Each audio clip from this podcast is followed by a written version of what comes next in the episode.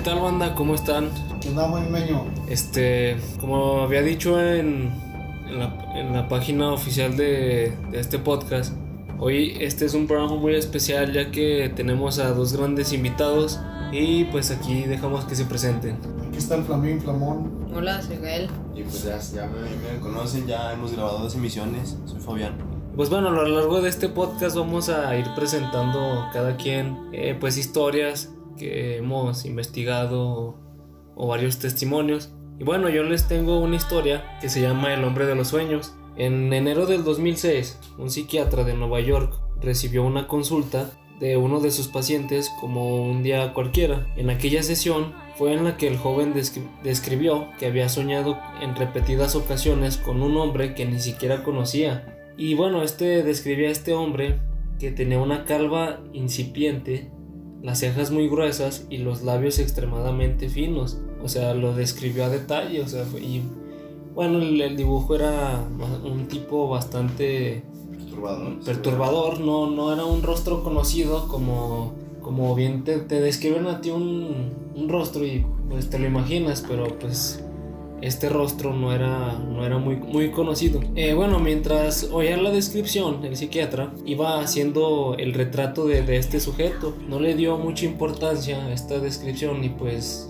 como que lo dejó ahí como que bueno pues es un es un sueño y pues como que no tiene algún significado y pues bueno esto se fue haciendo más raro cuando sus demás consultas dos pacientes aseguraron haber visto este mismo hombre entonces fue cuando el psiquiatra empezó a, a tomarle más seriedad a este caso preocupándose más porque pues ya habían sido o sea tres personas que habían soñado con este con este sujeto Y luego, o sea, las personas no era como si fuera algo diseñado, eran personas totalmente desconocidas que en su vida habían tenido relación entre sí. Y para tener un sueño así, pues, que coincidiera exactamente la misma descripción de la, persona, entonces esto se trataba de algo ya poquito más fuera de, de lo normal. Este psiquiatra lo que hizo fue hacer copias de, de estos retratos hablados y pues se los mandó a varios amigos, amigos que son de la misma profesión, para ver si en alguno de, de sus casos coincidía algo esto, o sea, porque no era, no era bastante normal que ya varias personas habían presentado todo este mismo, este mismo sueño. Bueno, meses después vinieron más número de personas que habían soñado con, con este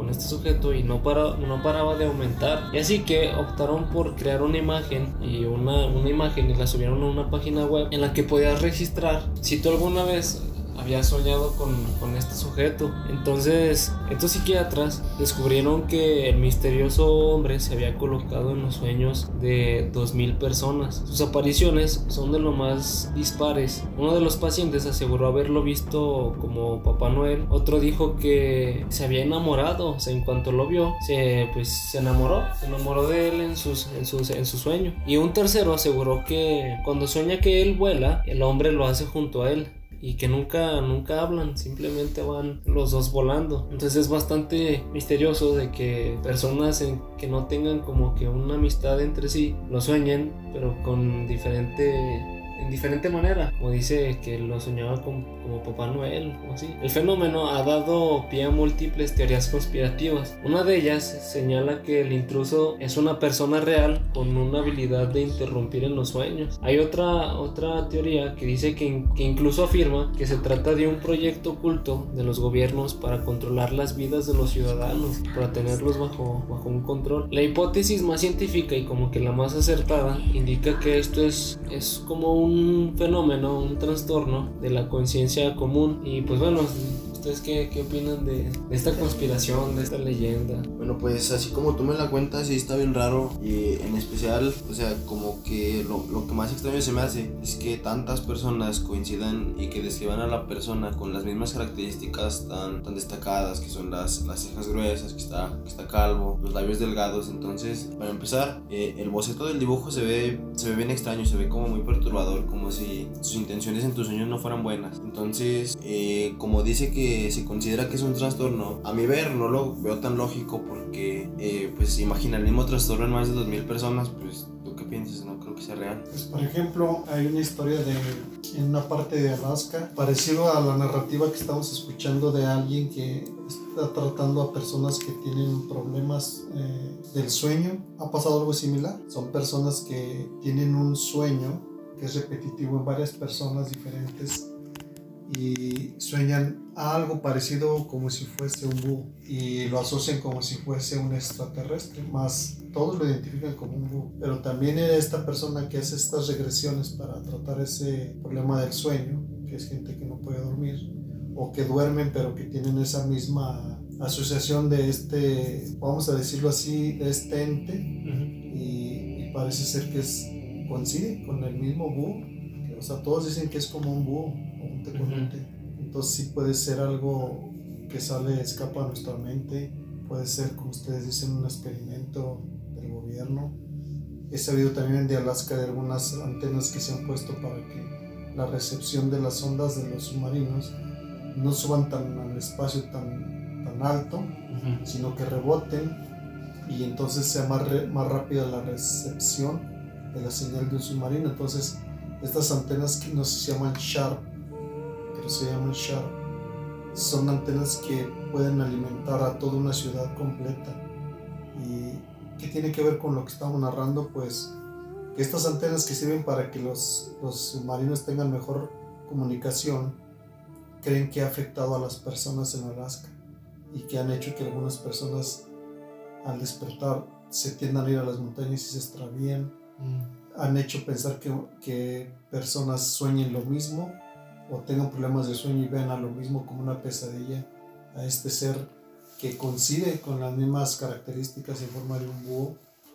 Y bueno, se parece más o menos similar a lo que usted está narrando, pero hay muchas historias que parecen estar iguales a esa misma idea. Puede ser un experimento, puede ser una muy buena historia, pero sí hay cosas muy extrañas. Y sí son casos reales, esto de Alaska es real.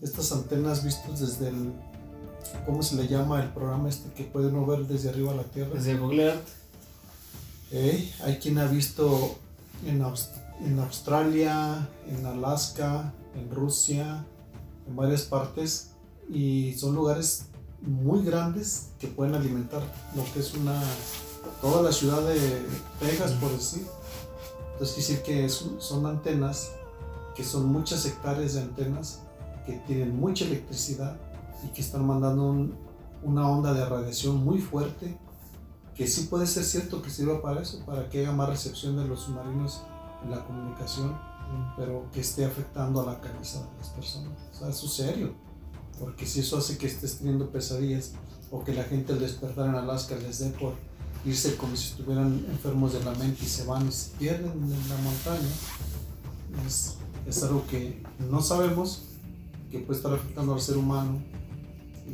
son cosas serias. Por ejemplo, viéndolo ya del lado como aquí dice que puede ser un trastorno, pues también viéndolo bien, pues, pues sí puede ser, porque muchas personas comparten un mismo trastorno, no de la misma manera, pero en lo que es un trastorno, pues, o sea, porque incluso han ilustrado, o sea, no son idénticos todos, todas las ilustraciones no son idénticas, pero existe una similitud. O sea, de que es calvo, pero que tiene las cejas gruesas y los labios delgados. Pueden ver que, que no, no, no, no, bueno, no se parecen mucho, pero hay rasgos que hay rasgos que son similares, o sea, en todos coinciden en esos rasgos. Entonces, pues puede ser un trastorno, pero pues, también puede ser, como dice, que las antenas y todo eso, pues la misma, lo que emite radiación y todo eso puede que Creo que estas antenas lo que emiten es microondas.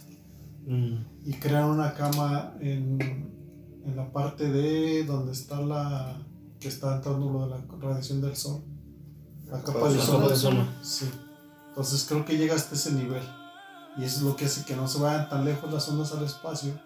Y para que repita la onda otra vez hasta el submarino. Entonces lo que hace esas antenas son microondas pero qué estar haciendo en la mente de la gente está canijo. Algo importante también a resaltar es que un amigo que tiene cierto grado de enfermedad en su puede utilizar algunos estupefacientes o drogas es que de ir a ver a alguien que es un neuropsiquiatra, de repente se dio cuenta que cada iba había uno o dos este, pacientes. De ahora que él sigue yendo con su tratamiento, su cita se da cada tres meses o cada cuatro meses. Entonces estamos hablando de que cada día hay arriba de 40 o, o más pacientes re- este, relacionados con enfermedades, sí, relacionados con enfermedades de, ¿cómo dijimos? De Un trastorno. Sí, un trastorno de la mente, neuropsiquiatra, hablar de, sí, neuropsiquiatra. Y entonces, ¿por qué ha aumentado tanto? ¿Por qué de un tiempo para acá hay tanta gente enferma de ansiedad, de depresión? Bueno, hay muchas cosas que no nos explicamos, pero sí se ha disparado mucho eso. Y, y cada vez es más. La gente tiene pánico, ataques de pánico, de ansiedad, de depresión. Y bueno, eso del sueño está, está interesante, pero sí, puede haber cosas que no comprendamos. A veces dicen que son pequeñas coincidencias, otros dicen que son grandes milagros, pero no, no, es de asustarse. Esto es más de asustarse porque algo está pasando con la tecnología. Lamentablemente la están usando para mal. O sea, simplemente están dejándose llevar por pues, todos esos, el, el gobierno, simplemente intentando, pues, mover multitud de masas, mover a la población, ver cómo, ver cómo Reaccionan. reaccionan a, pues, a cada experimento que van realizando. Y pues, como, como bien, después de cada prueba, pues se van perdiendo. Para, para hacer una prueba se necesitan los maniquís y pues la- nosotros estamos haciendo los maniquís para prueba. Pues es importante ahorita por la tecnología lo que hemos visto, este, algo que me lleva a la inquietud es, por ejemplo, todo lo que se ha oído de las narraciones de estos aviones que se han este, extraviado, y no me refiero al Triángulo de las Bermudas, no, el que se nombró hace un, no sé, hace un año y medio, dos años, que llevaba unos pasajeros que traían un experimento, no recuerdo qué experimento era, pero creo que se trataba de un microchip o de una cosa así, muy pequeña, y son cosas que quedan ocultas. Desapareció mucha gente y, y la comunicación, o sea, las teles, las televisoras, la radio, pareciera que son, forman parte del gobierno. Entonces, hay grandes cosas que se ocultan. Ya después ya no se vuelve a investigar, no se sabe nada. ¿Qué pasó con esas personas? ¿Qué era lo que llevaban? ¿Ese microchip para qué servía? Y bueno, hay algo que se está tejiendo atrás que la humanidad no se da cuenta. Ya en la antigüedad decían al pueblo denle maroma y circo, pero la realidad es que no es maroma y circo. Eh, da a entender, por ejemplo, en el tiempo de los romanos, si ustedes ven la película del gladiador, antes de que empiece la matanza, les aventaban panes, unos panes, así grandes. Que les daban de comer y les daban espectáculo. Pero lo que se te- entretejía entre los, los que hacen la historia, que son los jefes, en este caso el César, que sería el rey, este, ellos hacen cosas y mantienen al pueblo ocupado. Y mientras están haciendo o entretejiendo cosas importantes. Son como las cortinas de humo de hoy en día, que sacan algo y ya por atrás de la cortina están haciendo todos sus movimientos. Y bueno, ahorita yo les comentaba a ustedes antes de empezar este podcast lo importante de lo que yo, siendo vigilante y viendo todos los días el cielo, el que me haya puesto no fue más de ni media hora y veo esa pequeña lucecita y luego veo en la misma dirección como quien va en una autopista, porque no iba en otra dirección, era en la misma dirección, y luego otra lucecita y luego otra lucecita y fueron seis. Entonces, yo pensando en todas estas cosas que estoy observando, digo, hay muchas cosas que escapan al alcance de la mente del hombre. Sí le hace más falta al hombre meditar. Es, es triste, ¿no? Que Dios haya dotado al hombre de una conciencia y de un raciocinio y estamos en un estereotipo de vida, ¿no? Como siendo vestirnos de una manera, este, comer lo que más nos gusta, disfrutar de la vida, pero casi nadie se le da por filosofar o por pensar más a fondo de por qué estamos aquí. Ajá. Y bueno, hoy es que estamos hablando de estos temas son interesantes porque nos hace pensar. La vida del hombre es efímera, es poca. Entonces, no desperdiciemos el tiempo, pensemos en cosas grandes y descubrimos también cosas muy maravillosas. Y bueno, pues ahorita que estaban comentando sobre las lucecitas que, que observaban, pues como quien dice los ovnis, eh, vamos a, bueno, voy a contar una historia, pues de un acercamiento extraterrestre de avistamientos ovnis. Esta historia se, se llama el incidente de Socorro. Esta sucedió en, pues en un pueblo, en un municipio de Estados Unidos llamado, el municipio se llama Socorro. Es contada por un policía eh, llamado Zamora. Mm, este se encontraba en una persecución por este se encontraba en una persecución por exceso de velocidad eh, a las afueras del pueblo cuando de repente pues escuchó una tipo de explosión y pues bueno una un grande grande golpe eh, entonces pues el policía asombrado por el sonido porque dice que fue pues, un, sonido muy fuerte que, pues, que no tiene explicación él pues inmediatamente pues como es la autoridad de ese lugar decidió ir a ver qué había sucedido a poner las cosas en orden y ver qué podía hacer entonces empezó a acercarse hacia la zona de la explosión y al acercarse alrededor de los 300 metros, él logró ver lo que parecía ser un automóvil revolcado con dos personas vestidas de blanco. Pero al, irse acercando más, al, estar cerca de 30 metros, se dio cuenta de que en realidad no era un automóvil, sino él narra que en realidad era una especie de nave con forma ovalada, como si fuese un huevo, eh, de color blanco como si estuviese forrado con aluminio. Y esta tenía cuatro patas, pero estaba lisa, no tenía ni ventanas ni así. Las dos personas que había sido, dijo que no, no creyó que fueran astronautas o así, porque ni siquiera dijo que traía casco o así. Él decía que podían ser personas, pero que podían ser o dos adultos pequeños o, o dos niños grandes. Esto nos da a entender como si él se refiriese a que, bueno, tenían baja estatura. Al acercarse pues hacia la nave, bajó del automóvil y al empezar a, caminar, eh, él vio como por debajo de la nave empezó a salir fuego. Y bueno, lo que sí está bien loco es como él explicó que la nave despegó, despegó y comenzó a elevarse y estaba desprendiendo mucho calor. Entonces él, pues por seguridad y por miedo, corrió y solamente de vez en cuando iba volteando hacia atrás para ver qué estaba pasando. Y dice que él solo recuerda la nave, verla alejándose, escondiéndose entre las montañas y pues desapareciendo poquito a poquito ya alejándose. Entonces entró a su patrulla, entró a su unidad y marcó a su operador y dijo que ha visto un objeto volador no identificado, pero este, que no era un platillo como todos lo, lo describían en ese entonces, sino él dijo que este tenía forma de globo. Y pues nadie le creía porque pues, no tenía pruebas, solamente era su propio testimonio. Pero a pesar de eso, este fue uno de los aterrizajes ovnis mejor investigados. Y, pues le creyeron y comenzaron a investigar y entonces después de esto eh, muchas investigaciones estaban surgiendo para pues para derrocar la fama que estaba obteniendo el policía porque pues la gente es envidiosa y estaba teniendo fama y estaba subiendo eh, por, por, su historia porque es una historia realmente muy sorprendente eh, entonces comenzaron a investigar para ver qué le sacaban, para ver, tirarlo de su, de su fama. Eh, entonces, de hecho, hasta se hicieron varios libros que hablan de esto. Un ejemplo del libro es un libro llamado El escándalo del ovni. Y este pues cuenta la historia, igual del policía que estaba en la persecución, es la historia, pero con muchísimo más detalle. Y aquí la conclusión es que era una nave con una tecnología muy, muy avanzada. Y o sea, no, en ningún momento se nombra que es una nave extraterrestre, solamente se nombra que es una nave con tecnología, pero bien podría ser de origen humano. Entonces, pues se dice también que, bueno, eso fue alrededor de 60 años después del suceso. Se dice que en realidad todo fue una broma, que fue un montaje por parte de unos estudiantes que tenían reproches hacia el policía. Pero, pues los estudiantes intentaron salir a la fama diciendo que todo fue su broma, pero no tuvieron con qué comprobarlo. Y pues inmediatamente rechazaron su teoría, diciendo que cómo habían conseguido que el objeto volara a esa velocidad y a tan grandes alturas, sin, o sea, si en realidad hubiera sido una broma, no tienen pues cómo conseguir el, que, el, ovni volara. Y pues si esto fuera real, es, sería una de las evidencias mejor cimentadas pues para la existencia de la vida extraterrestre. Con, con eso que platicas me, me viene a la mente la historia de la guerra de los mundos, pero no la película, sino de... El libro.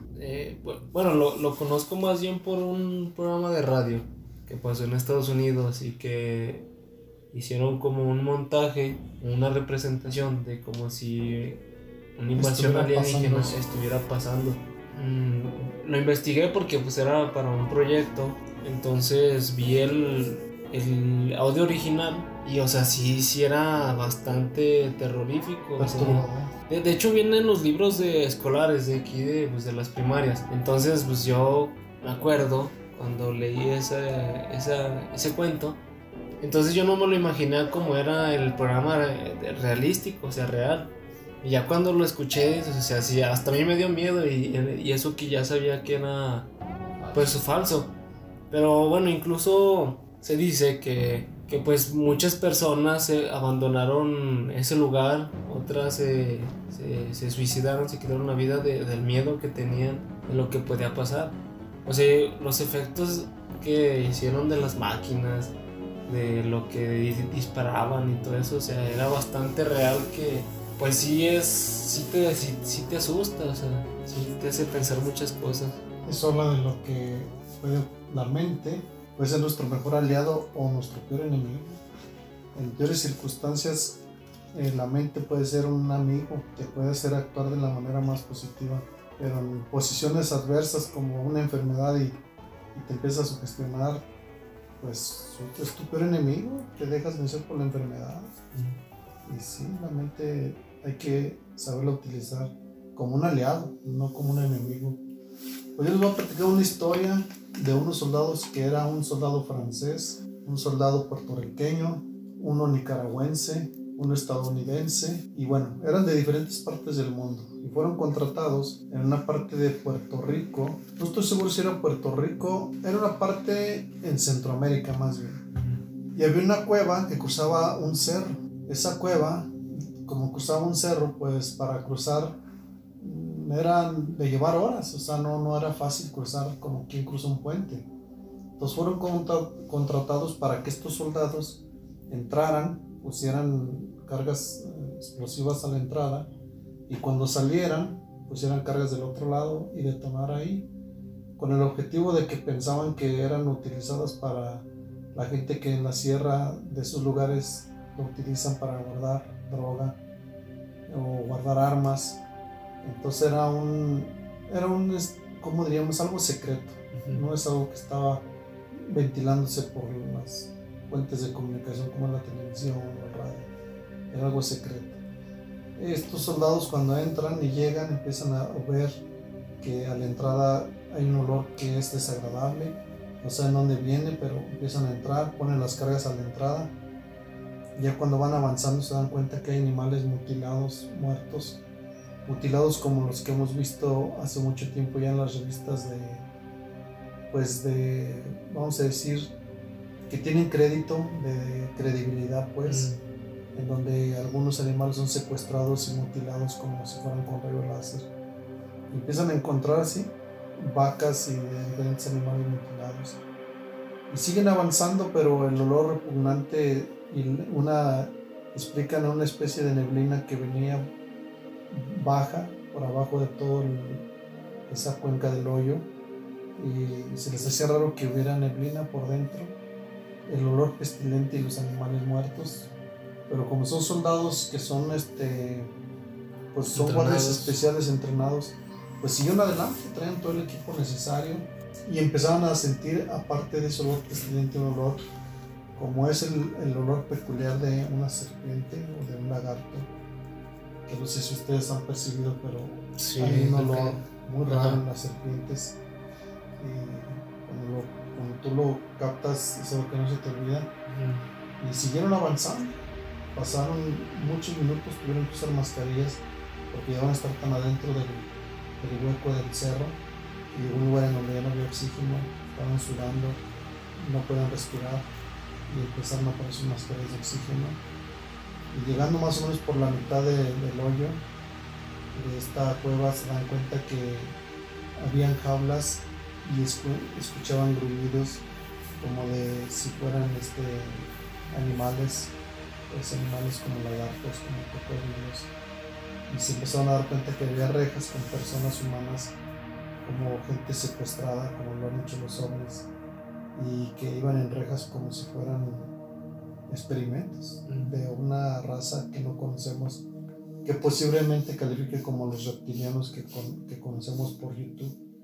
Y, y les dio mucho miedo porque eran, sí los llegaron a ver estos seres muy altos, este, muy violentos, con armas que nunca han visto ellos. Se escondieron, trataron de pasar desapercibidos, pero se dieron cuenta que, que no, que tienen una especie de un poder para captar la presencia de otra persona. Y los, sí, los identificaron a los soldados, los tuvieron que salir de ahí, pero algunos de ellos se dieron cuenta, sí mataron a uno que otro de los reptilianos, si lo podemos llamar así. Sin embargo, vieron que eran muy más poderosos que ellos con sus armas y también en fuerza. Son personas, bueno, son seres muy altos. son seres más avanzados a los... Sí, entonces se dan a la huida, pero tardan mucho tiempo en salir de la cueva, entonces hubo pérdidas de soldados, así como también de los otros seres que estaban abajo. Y salen, ponen las cargas. Las cargas no pueden explotar por ciertas circunstancias que, que pueden adjudicarse a los mismos reptilianos, pero hablaron a unos aviones casa y como tienen, cómo manejarían eso es como algo térmico que desde el avión ven dónde está y ahí dirigen el cohete. Y explotan. Ya habían salido ellos y explotan la entrada como la salida. Se dieron cuenta que no era un lugar de narcotráfico, que no había armas, que no había droga, pero vieron que se experimentaba con los seres humanos, que se estaban haciendo cosas que lo que no se les va a olvidar nunca a estos soldados fue el ver a niños llorando en rejas, con, no con sus papás, más bien mujeres, hombres, niños, todos revueltos en rejas como si fueran ratas de experimento. Y bueno, se quedó ese hoyo sellado. Estos soldados los recogió un helicóptero, llegaron a una parte de Estados Unidos, se les dio una fuerte cantidad de dinero a cada uno, se les quitó el uniforme, se les hizo un tratamiento de como para olvidar Psicólogo, sí, para que no para que lo olvidaran se les dio una botella de, de vino una cajetilla de cigarros y los dispersaron a cada uno, por lo mismo los habían escogido de diferentes países. Mm. Y se les pidió que si hablaban o decían algo, pues iba en contra de su vida. Sin embargo, después de pasar tanto tiempo, esta historia fue narrada por uno de los soldados mm, centroamericanos. O sea, no fue el francés ni el gringo, ni ninguno de ellos, sino fue alguien centroamericano. Y pues es algo conmovedor porque no sabemos desde cuánto tiempo estén ahí. Quizás alguien no lo crea, quizás alguien piense que eso es ficción. Pero viniendo de un soldado, de un militar, alguien que está muy preparado, que no tienen miedo y que salgan contando una historia así, es algo increíble. Y bueno, ya hemos visto historias acerca de este tipo de seres que tienen quizás años viviendo bajo la tierra, que han convivido con nosotros de alguna manera y no nos damos cuenta si hablamos en el sentido bíblico, sí la Biblia habla de que la gran serpiente, pues Satanás el diablo cuando fue entronizado Jesús, dice, fue arrojado a la tierra, a la vecindad de la tierra. Toda la Biblia no especifica dónde es la vecindad de la tierra, pero es un lugar en la tierra, entonces si habla de la vecindad, puede ser abajo en la tierra, puede ser una parte entre el cielo y la tierra. Y estos seres, si hablamos de Satanás, es un dragón, es una serpiente. Y bueno, no sabemos si esto que vieron los soldados califique a que Satanás haya venido a la tierra porque dice que por él vinieron una tercera parte de los ángeles se rebelaron contra Dios. Entonces, yo lo yo más o menos quiero unir esa idea con esto otro porque si es que existen, mm, si existe Dios, existen estos seres, y si fue arrojado a la tierra, pues puede ser que la vecindad sea abajo en la tierra y que estos seres sean ángeles caídos son extraterrestres porque sí lo son porque no son terrestres. Sí, no, no son terrestres. Pero la Biblia habla de ello y bueno, hablan de Satanás como el gran dragón y estos eran como dragones, como el dragón de Komodo. Así eran, ojos amarillos, piel escamosa. escamosa. Pero me asombra mucho estos militares y como esta historia hay muchas más acerca de los reptilianos. Eso que dice de, que era una cueva proveniente, bueno, una, una cueva, eh, me recuerda a cuando los volcanes hacían erupción, el volcán Popocatépetl y así. Ya ve que las noticias pasan como la actividad y que está en vivo o así. Y bueno, se veían como objetos se metían dentro de, Los volcanes. de los volcanes. O sea, se veía cuando, cuando se salían, cuando se metían. Y esto era en plena actividad volcánica. Mucha radiación. impresionante. que no es posible, ¿verdad? Que no podemos hacer que no es un experimento o que alguien pueda estar, este, como diríamos, pues, haciendo un panfleto, una cosa, una historia chusca, ¿verdad? De algo que dijeran como lo de los círculos en Inglaterra y las cosas que aparecen de los hombres que salió diciendo que eran jóvenes con tablas apachurrando las Ah, sí. planta, entonces no, eso de los volcanes es algo muy serio. Algo está pasando con el... Es como el oro cuando lo funden, se le llama crisólito. Es fuego fundido que está ardiendo que cala a la- a la vista. Así está el volcán, es una cosa incandescente, pero que tiene cierto potencial como diríamos radio... ¿Cómo diríamos? Radioactivo. radioactivo, exactamente. Entonces, si no sabemos si de ahí provenga la fuerza para que esas naves puedan este, ir a lugares más, más adentro de la Tierra o más afuera del espacio, como luego se vio también, no se acuerdan ustedes cuando una vez vimos alguien, no sé si fue en YouTube o en Maussan, cuando vimos un globo grande que se acerca al Sol con una cámara muy potente Mm, y se ve cómo está tomando energía del Sol. Pero ¿cómo es que puede estar a esa distancia del Sol? Sí, Sí, hay un estudio, yo he visto un estudio donde alguien explicaba que una cabeza de un alfiler, que es muy chiquititita, si una partícula del sol del tamaño de la cabeza de un alfiler, para que no nos hiciera daño al hombre, tendríamos que estar a unos cuantos kilómetros para que esa cabeza de alfiler que tiene la radioactividad del sol no nos hiciera daño. ¿Cómo es que esas, esas naves Están o, en el sol. o- qué fue lo que hizo que se arrimara tan cerca. Y si es acaso una puerta, ¿cómo le llaman? ¿Cómo le llaman? Dimensional. Pues sí, que dicen que el sol es como algo así. Que te acercas al sol donde no te imaginas que es una parte donde nunca te vas a arrimar y que esa sea la puerta para ir a otra dimensión. Sí. Fíjense que ahorita que hablan de dimensiones, hace poquito vi una noticia que, o de una fuente oficial, que todavía no estaba como 100% seguro, de- pero de que era una posibilidad de que existiera un mundo paralelo a él, donde, Pero al o sea, revés, ¿no? pero al revés.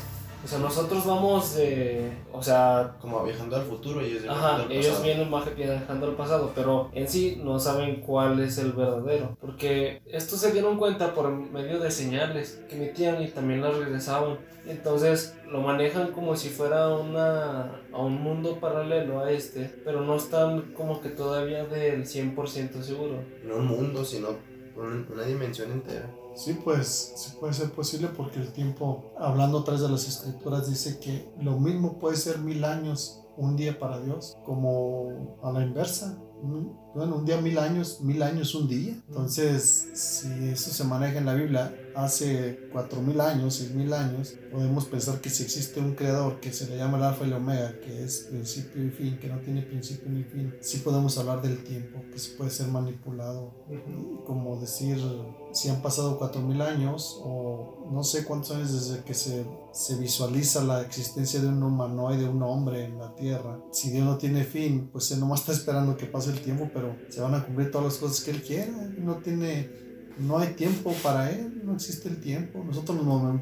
Generaciones tras generaciones se morirán, pero Él va a haber cumplido lo que Él ha planeado para la vida de la Tierra. Eso nos habla de la existencia de un ser omnipotente. No sé si ustedes vieron la película Lucy, ahí podemos ver como Ah, una sí, droga, sí. una droga que, como es la de cómo puede evolucionar un bebé en la panza de, de su mamá, a evolucionar en días, en minutos. Son cosas muy gigantescas, las células avanzando, creciendo. Y bueno, si esa droga sintética la llegaran a hacer que fuera real, si alguien puede hacer esa droga sintética, pues ya vieron en esa película todo lo que pudo hacer esta mujer. Y sí, son cosas que no, no alcanzamos a comprender, pero quizás nuestros hijos, los nietos, nuestros bisnietos, Ahorita, bueno, ya regresándose un poquito más a lo que, a lo que decían los reptilianos. Bueno, yo te- tenía una maestra que me contaba exactamente lo que usted me dijo igual. Era, era muy religiosa y nos contaba que los reptilianos eran pues ángeles que se habían revelado ante, ante Dios y pues de castigo eran, eran mandados a la tierra. Y ellos como, como castigo era bueno, o sea, el principal, pues mandar a sufrir la tierra, pero como secundarios era que les iban a dar una apariencia horrorosa, o sea, no iban a poder tener el don de ser bellos, iban a ser feos y no podían sentir, no podían sentir lo que las buenas emociones, lo que es el amor. Y incluso también nos contó que supuestamente ellos tenían dos corazones y se ubicaban en la parte axilar y, y que esa era la única forma de acabar con ellos. Y, y, se me hace muy sorprendente lo que nos dijo de que no podían sentir, de que Dios había mandado ese castigo, no, no sentir el amor, no sentir la alegría. Simplemente lo que ellos tenían adentro es maldad y pues ganas de hacer daño.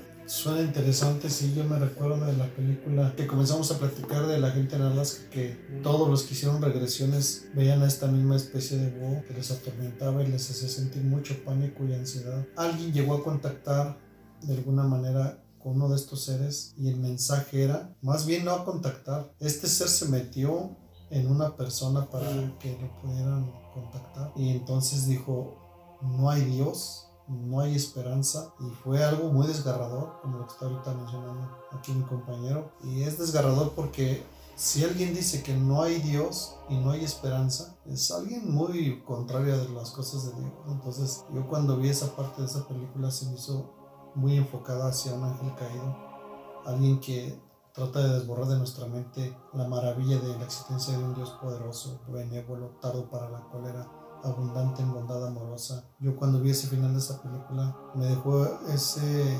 sabor de desesperanza. Es lo peor que puede haber en un ser humano.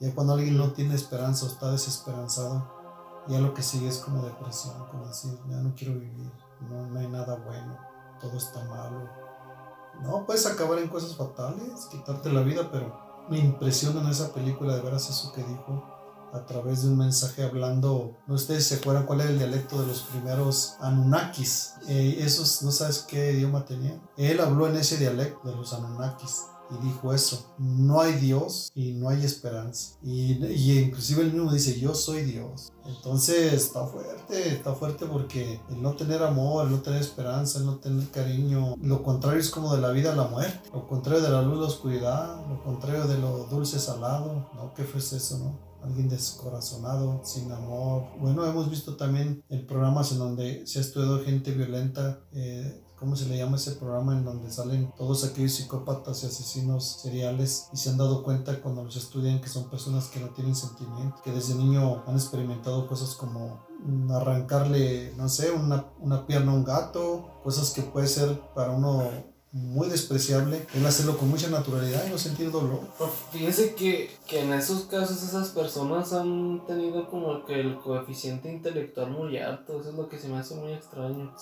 que, se ha utilizado más hacia el lado de lo malo y estando tan inteligentes enfocado por un lado incorrecto. Sí, es lo que se me hace extraño. Y ahí te vamos, hay otra historia. Hay gente que puede ser muy sabia y no utilizarla para, para el bien. De hecho, también se habla de un presidente no mencionar nombres, y este presidente no hizo mucho bien al país, pero se cree que tenía un intelecto muy alto y sin embargo se cree que desde que era joven, mm, no sé si es una historia verídica, pero se dice que creó, asesinó a una sirvienta en su casa y sin embargo que él, que él lo haya hecho de niño y que haya sido un presidente y que tenga un coeficiente alto, qué raro, ¿no? Que siendo tan inteligente y de niño haya hecho eso, matar a una mujer que se ve en su casa y que luego sirva de presidente y, y que no logren mucho porque pues finalmente son muy inteligentes no logran, así es que son cosas muy extrañas. estoy leyendo que dicen que hoy, o sea, que hoy, el 23 va a pasar un cometa, cometa más grande que se ha visto en toda la humanidad. ¿Hoy? Que del doble del tamaño de Júpiter. ¿Y a qué horas? O sea, hoy,